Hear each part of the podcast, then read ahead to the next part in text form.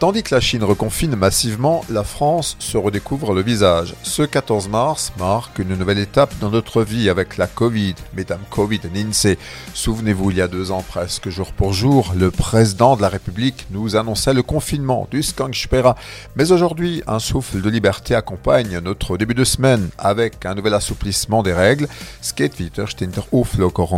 Malgré le rebond des contaminations, le gouvernement maintient sa stratégie avec notamment à partir de cette mi-mars, l'autorisation de tomber le masque dans la plupart des endroits où il demeurait imposé. C'est le cas à l'école, Interschule, dans les entreprises, On va enfin pouvoir lire ou relire des visages, encore que certains préféreront encore travailler à visage couvert. Après, ôter le masque un lundi matin n'est peut-être pas la meilleure idée quand on connaît l'enthousiasme général à reprendre le travail.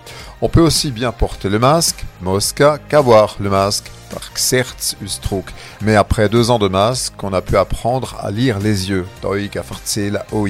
En tout cas, au travail, fait-on le retour de la convivialité, des pots d'anniversaire ou de départ, mais si l'étau se dessert depuis quelques semaines, ne nous réjouissons pas trop vite, parce qu'il y a le rebond, parce que beaucoup ont encore gardé le masque, et le Premier ministre a encore parlé de la quatrième dose pour les plus de 80 ans,